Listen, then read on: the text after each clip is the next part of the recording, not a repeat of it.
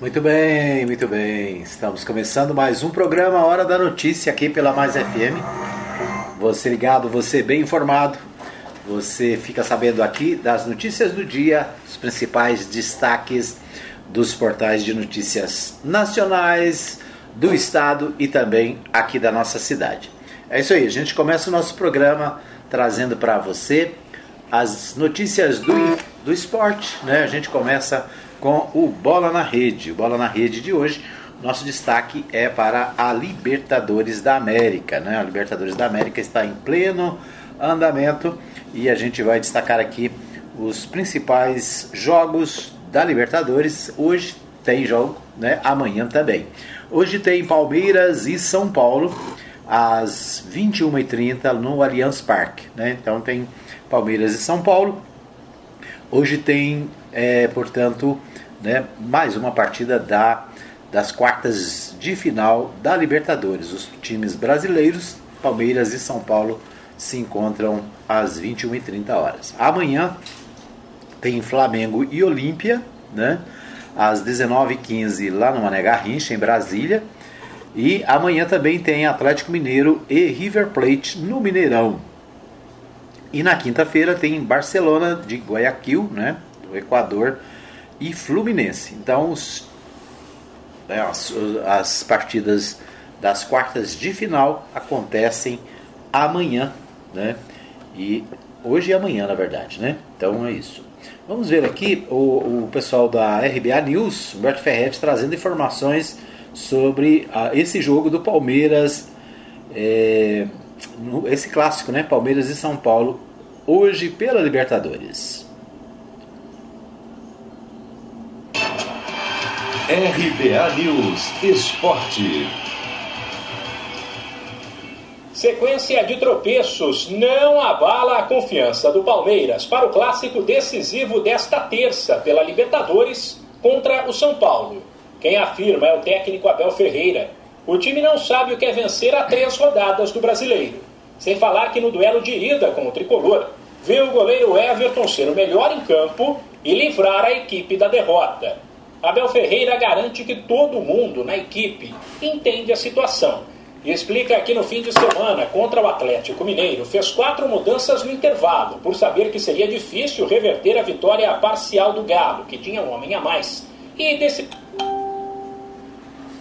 e garante que os atletas assimilaram a regra das 24 horas, período máximo no qual uma derrota ou uma vitória deve chatear ou animar o elenco. Depois de ter visto o que vi na primeira parte, depois de saber que o adversário que jogávamos e saber que temos jogo daqui a três dias, o esforço que teríamos que despender com os jogadores que estavam dentro e daqui a três dias temos um jogo decisivo e eu assumi a responsabilidade de fazer exatamente essas quatro alterações por questões de gestão física e por, por me aperceber que ia ser muito difícil nós conseguirmos dar a volta a este, este resultado. Os jogadores sabem que eu confio neles, os jogadores sabem o quanto nós nos preparamos mentalmente para os nossos jogos. Eles sabem a regra das 24 horas, quer ganhe, quer perca. Não é a primeira vez que eu estou a dizer isso. Eles sabem lidar com isso e sabem que daqui a três dias estamos preparados para, para o nosso grande jogo que temos em casa para passarmos à próxima etapa, que é isso que nós, que nós queremos. A queda de rendimento do Palmeiras acontece num momento no qual São Paulo mostra poder de reação, se afasta da zona de rebaixamento do Campeonato Brasileiro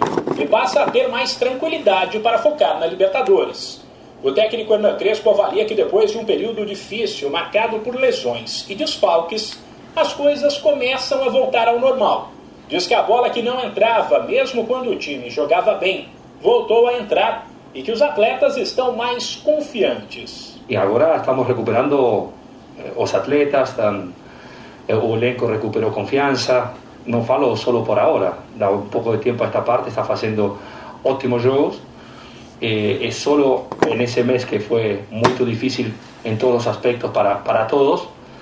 Después el team siempre jugó correctamente, un, eh, en buen nivel. Tal vez tuve pocos puntos de cuanto merecía, mas aconteció y, y ahora time está, está haciendo en campo con resultados todo aquello que estaba demostrando en el campo e que talvez não acontecia a nível de resultados. Sem esquecer que com o empate do jogo de ida no Morumbi por 1 a 1, quem vencer o clássico desta terça no Allianz Parque avança para a semifinal da Libertadores. No caso de 0 a 0 quem se classifica é o Verdão. Novo 1 a 1 leva para pênaltis e empate de 2 a 2 para cima dá vaga ao tricolor. De São Paulo, Humberto Ferretti. Muito bem, então aí Humberto Ferretti trazendo de São Paulo as notícias da Libertadores da América, né? Ele disse aí, depois do 1 a 1 o São Paulo e o Palmeiras empataram na, na última partida por 1 a 1 né? Então, essa, essas partidas agora são decisivas, né? A partida é, a primeira partida já aconteceu entre Flamengo e Olímpia, já aconteceu também entre o River Plate e o Atlético Mineiro. O Atlético Mineiro venceu a primeira partida, né? O Fluminense e o Barcelona é, ficaram no 2 a 2 Então agora são as partidas de volta, né? Palmeiras e São Paulo hoje, Flamengo e Olímpia amanhã, Atlético e River Plate também amanhã e o Barcelona e o Fluminense na quinta-feira, ou seja, né, dessas partidas, né, os estão oito disputando, né, vão ficar apenas quatro, né? Então vamos ver aí quem serão os classificados para a próxima fase da Libertadores da América. É isso. Esses, essas as informações da Libertadores da América. Hoje nós não temos é, Copa do Brasil nem Brasileirão, né? Então a, o destaque de hoje é para a Libertadores. Muito bem. Final do nosso Bola na Rede. Vamos para a nossa pauta nacional. A pauta nacional, a gente tem é, a informação do portal G1. PGR informa ao Supremo Tribunal Federal que abriu apuração preliminar sobre ataques de Bolsonaro às urnas. Mais cedo, Carmen Lúcia havia cobrado posicionamento do órgão em até 24 horas. Pedido de investigação se baseia em live do presidente com ataques sem provas contra o sistema eleitoral. Né? Então, o portal G1 destaca o seguinte: o Procurador-Geral da República, Augusto Aras, informou ao Supremo Tribunal Federal, o STF, nesta segunda-feira 16, que determinou a abertura de uma apuração preliminar para avaliar se a conduta de Jair Bolsonaro nos ataques ao sistema eletrônico de votação configura crime. A decisão de Aras é uma resposta ao Supremo Tribunal Federal após a ministra Carmen Lúcia ter cobrado por duas vezes uma manifestação da PGR sobre o pedido de inquérito feito por parlamentares do Partido dos Trabalhadores. O pedido de investigação leva em conta declarações do presidente em uma transmissão ao vivo no fim de julho, quando, sem apresentar qualquer prova, Bolsonaro usou várias notícias falsas e boatos já desmentidos pelos órgãos oficiais para atacar as eleições brasileiras. Passados 13 dias sem uma resposta da PGR, Carmen Lúcia abriu o prazo de 24 horas nesta segunda-feira para que o procurador-geral se manifestasse e classificou os fatos como muito graves. A ministra afirmou que o caso merece prioridade. Né? Então, como é que funciona a, a os, os, parlamentares do, do, Partido dos Trabalhadores entraram com uma representação, né, com uma ação no STF contra o presidente Jair Bolsonaro. É, os, esse processo ele é recebido e ele é, é, ele é distribuído né, para o ministro. O ministro que recebe manda ouvir o Procurador-Geral da República. Né? O Procurador-Geral da República tem o papel de se manifestar nesse tipo de, de processos. Né? Ele representa o Ministério Público. Então, o que aconteceu? Que a, a ministra abriu vistas para o PG, PGR, né? Procurador-Geral da República, e depois de 13 dias ele não havia se manifestado. A ministra deu, deu novo prazo de 24 horas para que o ministro, para que o procurador-geral pudesse se manifestar no processo, né? entendendo que é um que o, o, PGR não pode abrir mão de falar no processo, né? Então é uma é obrigação inclusive funcional. Bom, nessa apuração preliminar, Aras vai avaliar se há elementos que indiquem possíveis crimes para justificar o pedido de abertura do inquérito.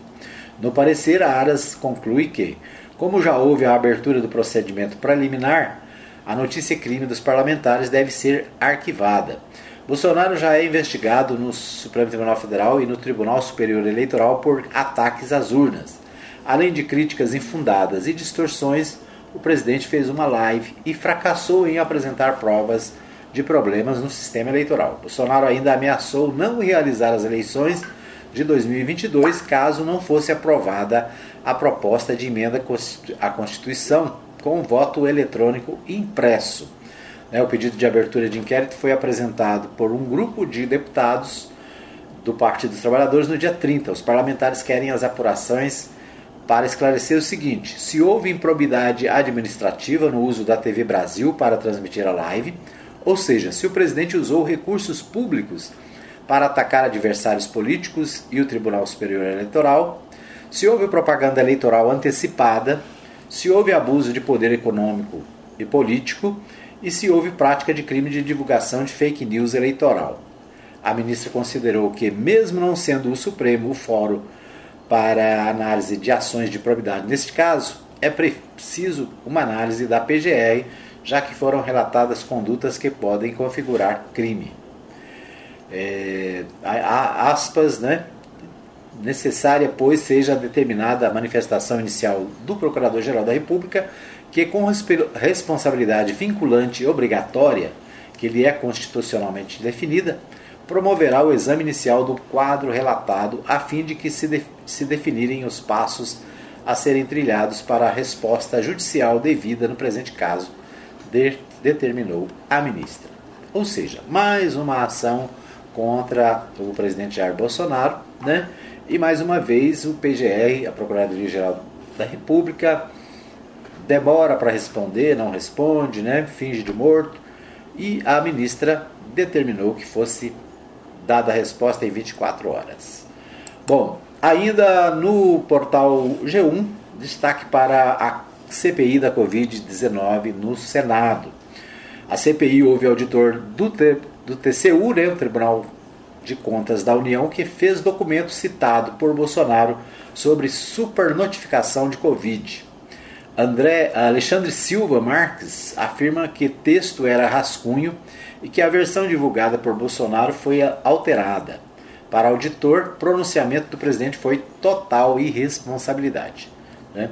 Esse auditor do Tribunal de Contas, ele fez um rascunho, né? um, um documento é, questionando o número de casos da Covid-19, dizendo que mais de 50% dos casos de Covid-19 né, eram falsos. As mortes por Covid-19 seriam falsas. É, ele fez um rascunho e esse rascunho foi passado para o pai dele, que passou para o presidente e que, segundo o Alexandre Marx, teria sido usado de forma inadequada. Né? Ele fez um rascunho, não era um documento oficial do tribunal, na verdade era só uma manifestação, né? era uma, uma prévia, né? um, um rascunho de um documento que ele estava trabalhando. E esse documento foi parar nas mãos do presidente, que acabou divulgando ele como se fosse um relatório do Tribunal de Contas da União. Então a, COVID, a CPI da Covid houve nesta terça-feira, hoje, né, dia 17, o auditor do Tribunal de Contas da, da União, o Alexandre Silva Marques, responsável por elaborar um relatório falso sobre a pandemia do coronavírus. O material sugeria, sem nenhum embasamento, que cerca de metade das mortes registradas como consequência da Covid-19 no ano passado seria causada por outras motivações. O servidor entrou na mira da CPI após o documento falso ser divulgado por Jair Bolsonaro em junho. Na ocasião, o presidente da República atribuiu os dados ao TCU. Né? Então, esses, essas as informações aqui do portal G1, né? O servidor público deve prestar depoimento hoje à CPI da Covid-19 no Senado, né? E esclarecer o que aconteceu com esse documento, né? Como esse documento foi parar na mão do presidente e o que teria sido alterado nesse documento. Então, a, a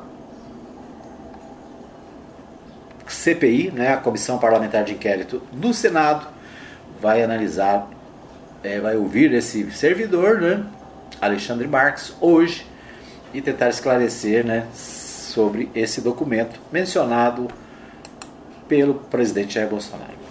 Ainda no portal G1, fechar portas é desserviço, diz Pacheco. Para Lira, país precisa de mais trabalho e menos confusão. Presidentes do Senado e da Câmara não mencionaram o fato específico que tenha motivado mensagens em redes sociais.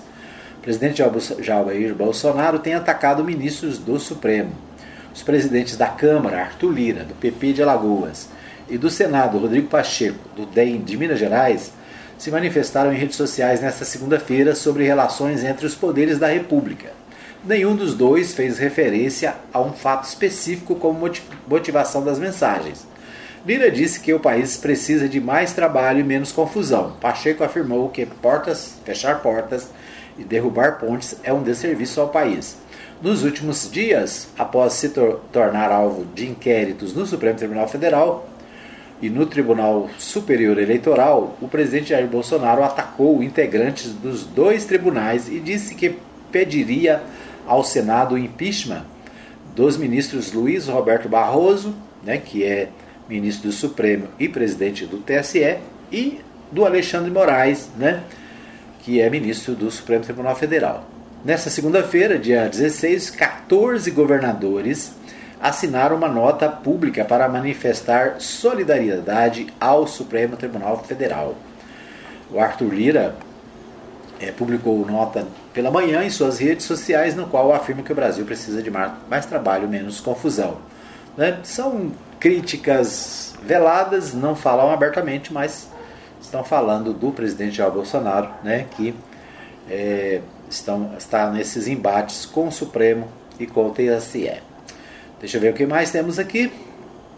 É isso, né? Então o TSE ordena que redes. Ah, essa é outra matéria, né? O TSE ordena que redes sociais bloqueiem verba de canais com fake news sobre eleições. O ministro Luiz Felipe Salomão tomou a decisão depois que a Polícia Federal apontou engenharia supostamente criminosa para transformar em negócio a disseminação de fake news sobre as urnas.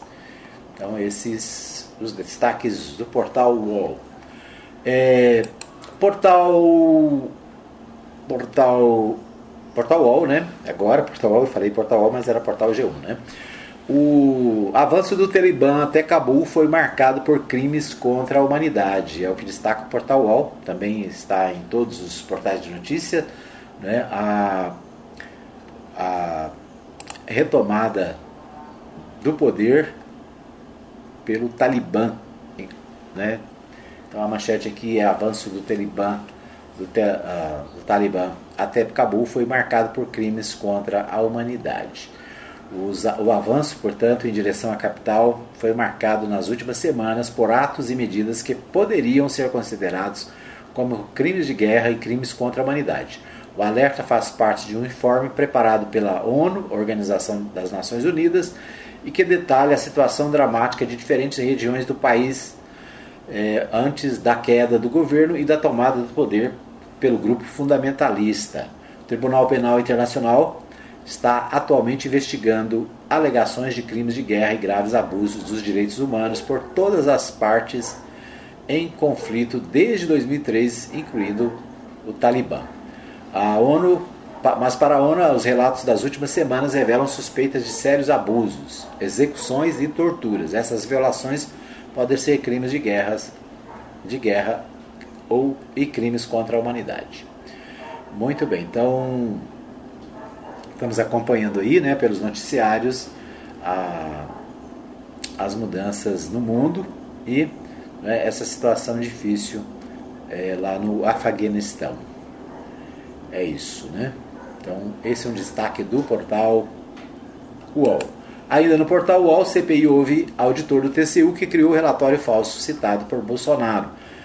Então, a mesma informação, né? A Covid, a CPI da Covid houve hoje a partir das 9h30, daqui a pouco, o auditor do TCU, Alexandre Figueiredo Costa Silva Marques, apontado como autor de um estudo paralelo produzido fora dos trâmites oficiais, tido como falso e desmentido pelo tribunal sobre as mortes na pandemia do Brasil. Ok, esses os nossos destaques do nosso primeiro bloco. Nós vamos para um pequeno intervalo Voltamos daqui a pouquinho com mais informações aqui no programa Hora da Notícia.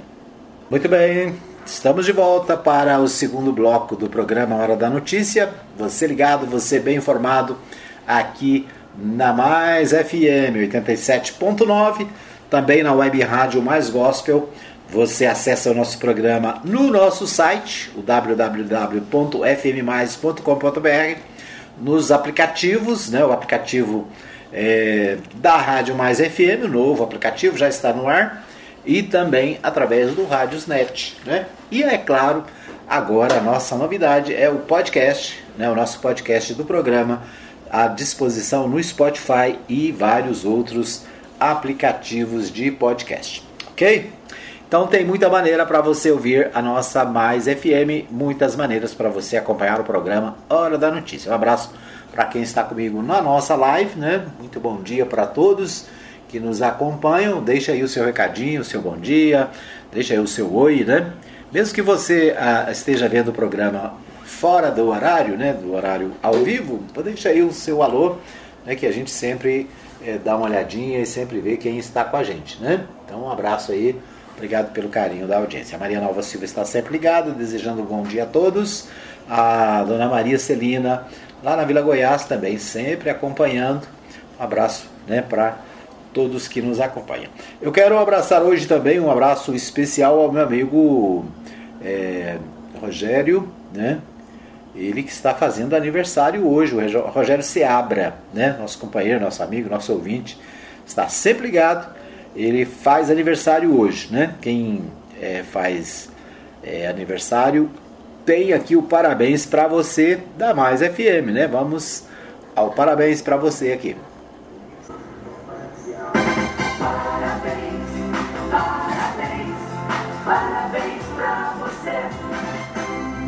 Muito bem, então parabéns aí aos aniversariantes do dia, né? Parabéns para você que está festejando. Que Deus abençoe a sua vida. Um abraço especial para o Rogério, que está né, é, fazendo aniversário, festejando hoje, né? Um dia de muita alegria. Que Deus abençoe, muita saúde, muita paz. É o que a gente deseja. Muito bem, vamos às principais notícias de Goiás, né? A gente é, no segundo bloco a gente destaca as notícias do estado, né? Claro, não necessariamente com, com rigidez, mas a, a gente vai a Goiânia com o Libório Santos trazer os principais destaques do dia com o nosso amigo, nosso companheiro Libório Santos, direto da capital. Violência contra a mulher aumenta no período de pandemia. Emater e Embrapa vão promover pesquisas com Pequi. Goiânia tem a gasolina mais cara do país e chegou mais momento, hein? Eu sou Libório Santos, hoje é dia 17 de agosto, terça-feira. Esses são os nossos destaques. Duas notícias sobre o Covid. A boa que em várias cidades goianas está sendo vacinada a população com idade superior a 18 anos. A preocupante é de que a cada momento, quando se espera que a pandemia está no fim, surge uma nova variante do vírus. Dessa vez é a nova variante denominada de Gama Plus. Teme-se que ela tenha um poder de contaminação bem maior. A cada ano que passa, o produtor rural tem um acesso maior, utiliza mais a comunicação virtual, né? Telefone celular, a internet, suas ferramentas como o WhatsApp. Hoje é quase que indispensável, por isso que o sistema FAEG, Senar e FAG acabam de lançar uma assistente virtual, um novo canal de comunicação, através do Zap 62 3096 2200. Michele Mancinelli, chefe de comunicação do Senado, destaca os objetivos dessa inovação. Com o avanço da internet no campo e das novas tecnologias, uma pesquisa recente de uma empresa de consultoria americana diz que 85% dos produtores rurais estão conectados utilizando o WhatsApp para fins da agricultura. Diante desse novo cenário, o sistema FAEG e FAG inovou mais uma vez, desenvolvendo um novo canal de atendimento, com foco em praticidade e, claro, informação na palma da mão. Isso para quem está no campo e também na cidade. Para todo aquele que quer saber sobre os nossos cursos, nossos treinamentos e todos os outros serviços. A assistente virtual também é um canal direto para quem quer falar com um contato específico, seja da FAEG, do Senado do IFAG. Neste caso, é direcionado para um contato humanizado. O zap é 3096 2200 mais um reajuste de preços da gasolina nas refinarias e quando surge a notícia, imediatamente os postos já aumentam os preços da bomba. Goiânia já tem a gasolina mais cara do país, com litro chegando a R$ 6,70. O PROCON iniciou uma investigação para apurar possíveis abusos, mas se tomar por base todas as operações anteriores realizadas pelo órgão, não vai dar em nada. Agora, segundo especialistas, a disparada dos preços dos combustíveis é preocupante, pois sempre tem uma pressão muito forte sobre a economia, principalmente elevando a inflação, o que é ruim para todos nós. Um termo de cooperação técnica para desenvolvimento de pesquisa sobre variedades do pequi foi firmado entre a matéria e a Empresa Brasileira de Pesquisa Agropecuária Embrapa. Os órgãos pretendem se unir para disponibilizar materiais selecionados de padrão genético considerado alto para agricultores familiares, além de extrativistas e demais envolvidos na cadeia produtiva do pequi. Goiás é atualmente o terceiro estado com maior volume de produção do piqui do país. Segundo a Secretaria da Agricultura, a safra de 2019 foi de mais de 2 mil toneladas, com o valor da produção na extração vegetal estimada em 3 milhões. Mais de 600 pássaros silvestres foram recuperados pela Polícia Militar do município de Posse, região nordeste do estado. Segundo o motorista do veículo, os pássaros seriam transportados da cidade planaltina em torno de Brasília para Salvador, na Bahia. Policiais militares prenderam um homem de 36 anos no bairro da periferia de Goiânia por violência doméstica e ameaça. Ele quebrou a casa, fez ameaças e quando a polícia chegou, ele tomou a esposa como refém, ameaçando matá-la com uma faca e uma foice. Os policiais também foram ameaçados. Depois de tensas negociações, ele foi preso e ninguém se feriu. Falando em violência, tramita na Câmara Federal um projeto de lei que fixa condições para funcionamento de casas e abrigos para mulheres vítimas de violência. Este projeto tem como relatora a deputada Flávia Moraes, que deu parecer favorável e cujo relatório já foi aprovado na Comissão de Defesa da Mulher. Flávia Moraes diz o que se pretende com essa proposta. É um projeto que traz condições mínimas de acolhimento da mulher vítima de violência. As casas-abrigos precisam oferecer essa condição tanto para a mulher quanto para os filhos. Muitas vezes o agressor é o provedor da família, é o homem que trabalha fora, que traz a renda para a família. E quando a mulher resolve denunciar porque ela está sendo vítima de violência, ela acaba ficando sem renda, sem renda para os filhos. Inclusive muitas mulheres têm medo de denunciar porque elas têm medo de deixar a família desprovida. Então as casas abrigos elas vêm para dar sustentação, para dar apoio, mesmo que seja provisório, para essa mulher que resolve se afastar do agressor e mudar a sua rotina de vida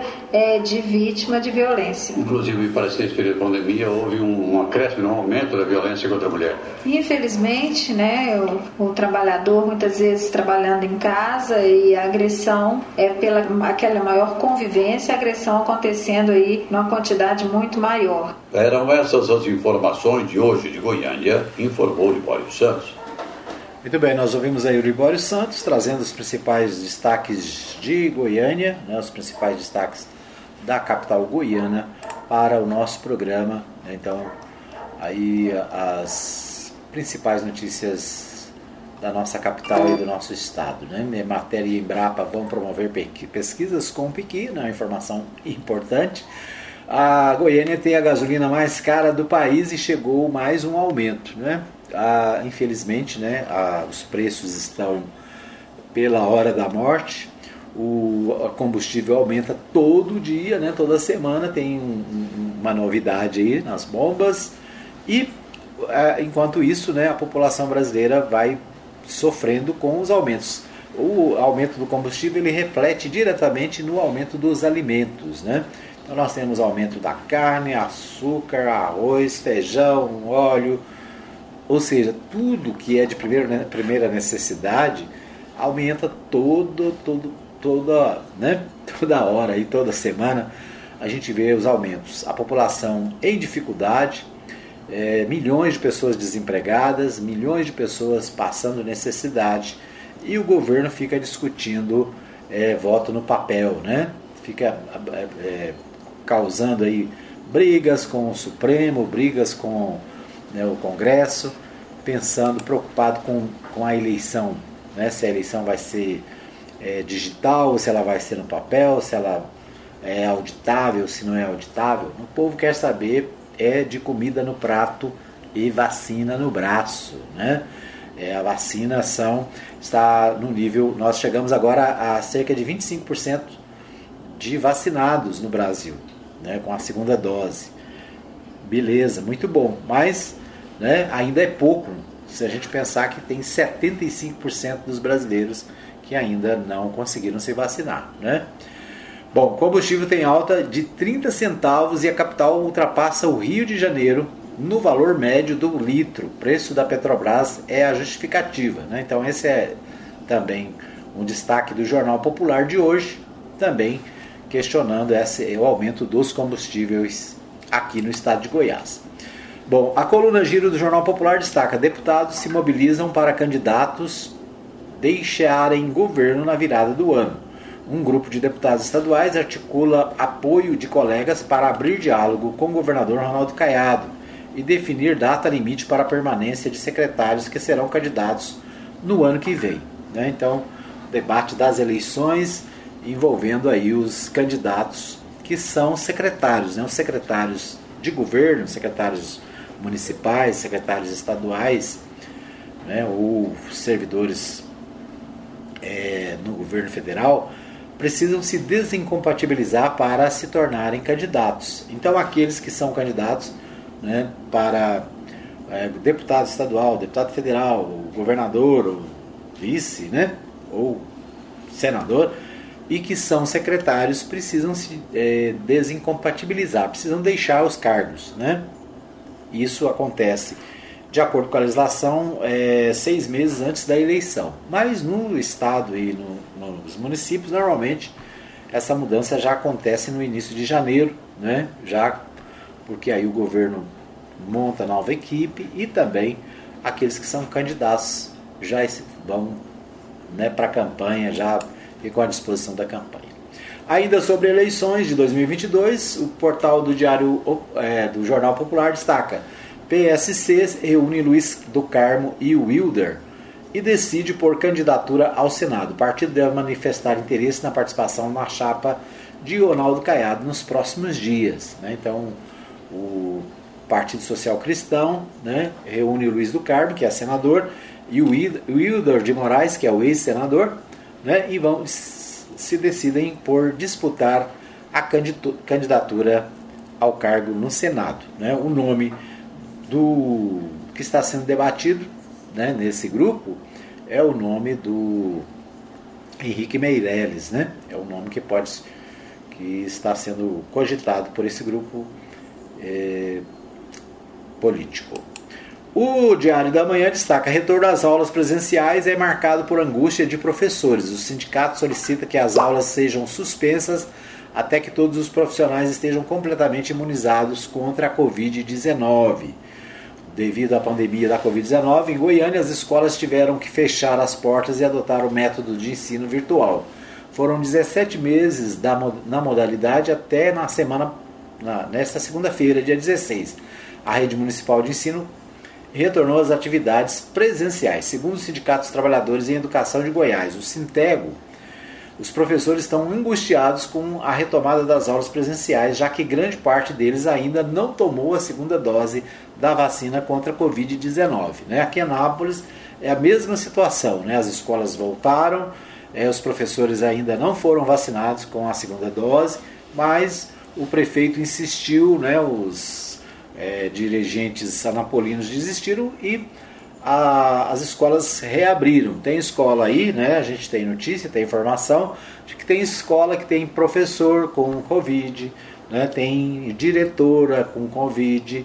Então, uma situação difícil, né? Os professores estão enfrentando essas dificuldades, os servidores da educação no estado e, né? Aqui em Anápolis também não é diferente né, há informações de professores que estão doentes, né, de diretores que estão infectados com a Covid-19. Então é uma preocupação né, grande, por quê? Porque as autoridades é, determinaram a volta das, das, das aulas, né, ainda que os professores não tenham tomado a segunda dose e que os alunos também né, não estejam é, vacinados. Então essa é uma preocupação dos professores estaduais, de acordo aqui com o jornal Diário da Manhã né, da nossa capital goiana.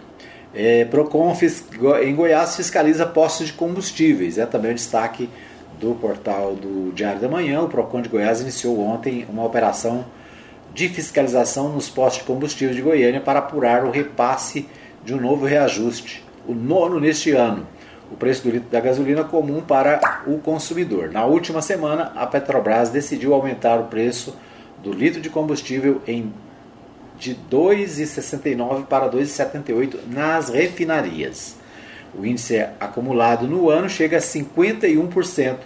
Levantamento realizado pela Agência Nacional do Petróleo mostrou que a capital é a segunda no ranking nacional que comercializa o combustível mais caro para o consumidor. Nas bombas, o litro de combustível é encontrado a R$ 6,79. Pode? R$ 6,79 é o preço do combustível em Goiânia, a, segundo o Diário da Manhã, é a segunda capital mais cara. Segundo o Jornal Popular, é a primeira, né? Já ultrapassou o Rio de Janeiro e é a capital com o valor mais alto do Brasil.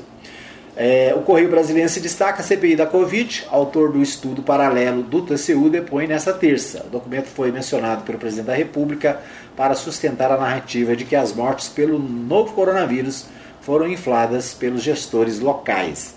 Né? Então, o, o, Correio Brasileiro também destacando né, esse, esse tema, que é o tema do dia na CPI da Covid-19. Então, a Comissão Parlamentar de, de Inquérito vai ouvir né, o servidor do TCU que teria feito esse relatório. Muito bem, esses os destaques do nosso bloco estadual, né, do nosso Goiás em Foco. Nós vamos para mais um pequeno intervalo, voltamos daqui a pouquinho com o programa Hora da Notícia, nosso terceiro bloco, né? Então nós, nós tivemos um probleminha aí no segundo bloco, na 87.9, né? Porque estamos transmitindo aqui pela internet e às vezes a internet falha, né? E aí é, acaba sumindo o som na 87.9. Mas é isso, vamos levando, né? Que com dificuldades até quem sabe a nossa internet 5G apareça, né? Para a gente ver esses problemas resolvidos. Muito bem, nós vamos para um pequeno intervalo. Voltamos daqui a pouquinho com mais informações no terceiro e último bloco do programa Hora da Notícia. Fica aí que eu volto já já.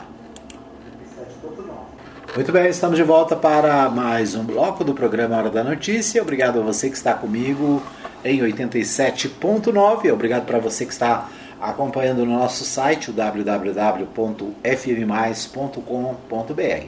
Para você que está também nos aplicativos Radiosnet, no aplicativo da Mais FM, para você que nos acompanha na nossa live no Facebook, obrigado pelo carinho de todos os dias, né?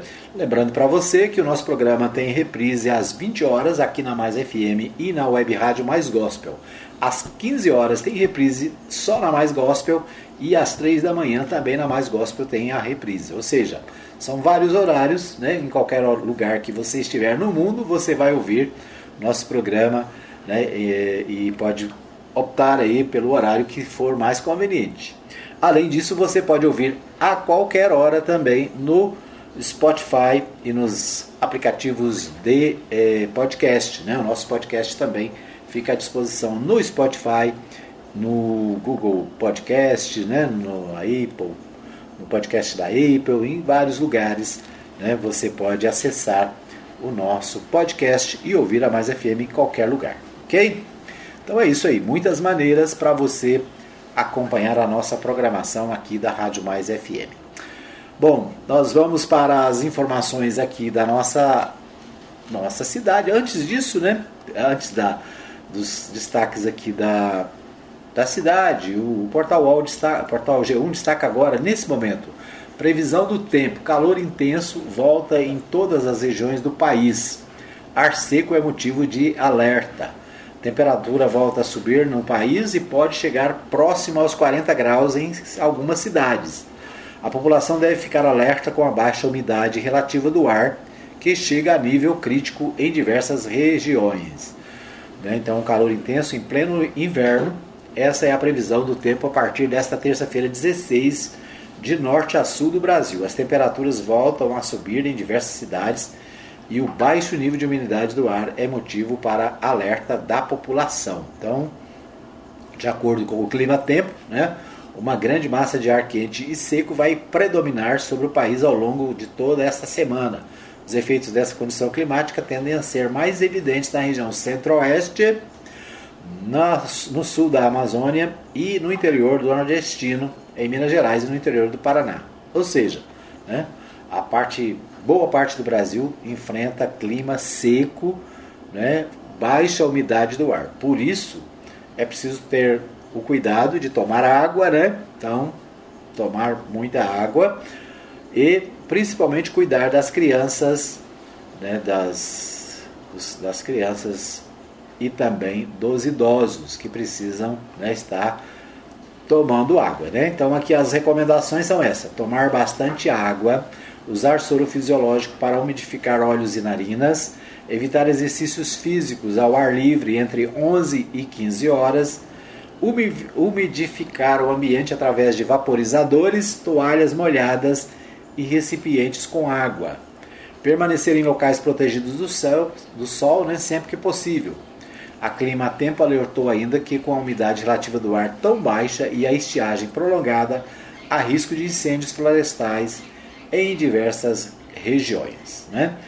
Bom, aí a gente vem para Anápolis, o destaque do portal Contexto é justamente esse: comitê lança brigada rural contra incêndios em Anápolis. Né? Grupo que envolve governo de Goiás e mais 15 entidades vai disseminar informações e fazer demonstração de prevenção e combate ao fogo no município. O lançamento será nesta quarta-feira, dia 18.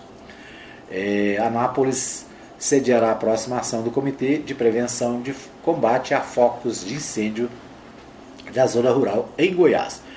Formado pelo governo de Goiás por meio da Secretaria de Estado da Agricultura, Pecuária e Abastecimento e mais 15 entidades, o grupo lançará na próxima quarta-feira, 18, a Brigada Rural no município e divulgará informações sobre a ação integrada para enfrentar o fogo no período crítico de seca no Cerrado.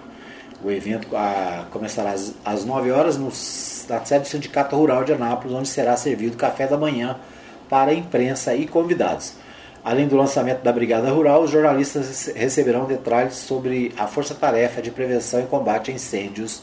Poderão tirar dúvidas durante entrevista coletiva com integrantes do comitê. Né? Então, é, comitê aí contra né, para o combate de incêndios no centro-oeste, né, região de Cerrado, e nesse período né, nós temos aí muito problema com as queimadas. Né? Então, é, o comitê lança Brigada Rural contra incêndios. Muito bom. O portal do jornal Contexto também destaca: a audiência pública debaterá perturbação do sossego público em Anápolis. É, Comissão de Urbanismo da Câmara Municipal também abriu discussão a respeito de mudanças que devem ocorrer em relação à regulamentação dos loteamentos de chácaras no município. A Comissão de Urbanismo, Transporte, Obras, Serviços e Meio Ambiente da Câmara Municipal de Anápolis vai realizar uma audiência pública para debater com os segmentos interessados a questão do, da perturbação do sossego público. Inicialmente, a comissão aprovou a realização de audiência pública no dia 26, às 9h30. A pauta é para tratar de mudanças no, no Código de Posturas, mas, em específico, a questão da perturbação do sossego público é, terá destaque. Né? O pedido de audiência pública foi encaminhado pela vereadora Thaís Souza, do Partido Progressista. Um dos motivos apontados por ela é que o atendimento de ocorrências de perturbação do sossego público está provocando uma sobrecarga de trabalho para a Polícia Militar. Né? Então, problema de sossego público, né? Excesso de barulho, principalmente. As festas clandestinas, né?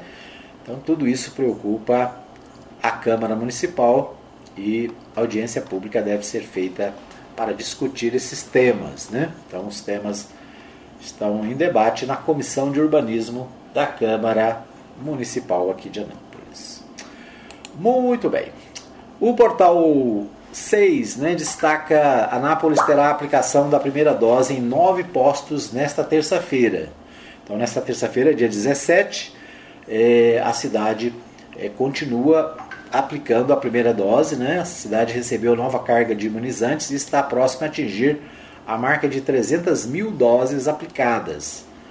É, a Secretaria Municipal de Saúde anunciou a aplicação da primeira dose contra a Covid-19 será feita em nove postos.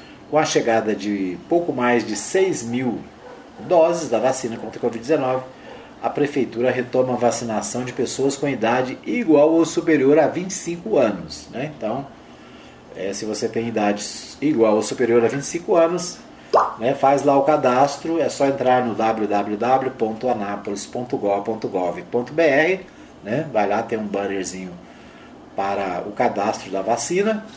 Você precisa ter em mãos a identidade, né, CPF, o cartão de do SUS e comprovante de endereço. Precisa de fotos para anexar no cadastro, né? Então você pode tirar fotos aí com seu celular e, no, e fazer o cadastro, né? Para poder se vacinar, né? Então os locais de vacinação para a primeira dose: Evangélica Pedestres, Arco-Íris, Banco de Leite, Bairro de Lourdes e Santa Maria de Nazaré para pedestres. O Ginásio Internacional de Milton de Faria, é, o JK, né, o anexo e também o, o anexo Itamaraty, né, o posto de saúde lá da anexo Itamaraty, esses são drive-thru, né? Ou seja, vai de carro. Milton de Faria, anexo Itamaraty e JK. As puerperas, né, a, que vão tomar a segunda dose, as puerperas, deixa eu ver aqui, gestantes e puerperas no antigo Sereste, para pedestres, né? Então tem aqui né, todas as informações sobre onde se vacinar. É a segunda dose da AstraZeneca, Banco de Leite para pedestres, Santa Maria de Nazaré, drive-thru no JK e CMTT também drive-thru. A Pfizer, apenas quem tomou a primeira dose em Anápolis. O antigo Celeste para pedestres e CMTT drive-thru. Coronavac Santa Maria de Nazaré para pedestres. Então esses é muita informação, né? Então, mas está aí, no portal 6 você pode buscar aí no portal 6 e vai ter todos os locais de vacinação nesta terça-feira. O portal de Anápolis destaca o seguinte: festa de casamento em Anápolis tem aglomeração e show ao vivo com César Menotti e Fabiano. Algumas pessoas podem ter exagerado na dose durante a celebração de uma festa de casamento em Anápolis. Boa parte dos convidados estavam aglomerados e sem máscaras. Na comemoração, a retomada da a, a renomada dupla César Menotti e Fabiano performou no palco bem próximo dos convidados que se encontravam aglomerados ao pé do palanque. Né? Então, casamento né, com show e muita gente, né? A foto aqui mostra né, bastante gente aglomerada, sem máscaras. Ou seja, né, tem muita gente que não está ligando para isso, tá, não está preocupado com a Covid-19. Então é isso aí, né? Destaque do portal de Anápolis. O portal Anápolis destaca o seguinte: mais da metade dos profissionais da educação já recebeu segunda dose. Né? Então, o portal de Anápolis destacando que é, os professores estão de volta às escolas e que mais da metade deles estão vacinados. Né? O que nós sabemos, o que a gente tem informação é que existem professores que não estão vacinados e professores que estão doentes e diretores que também estão doentes.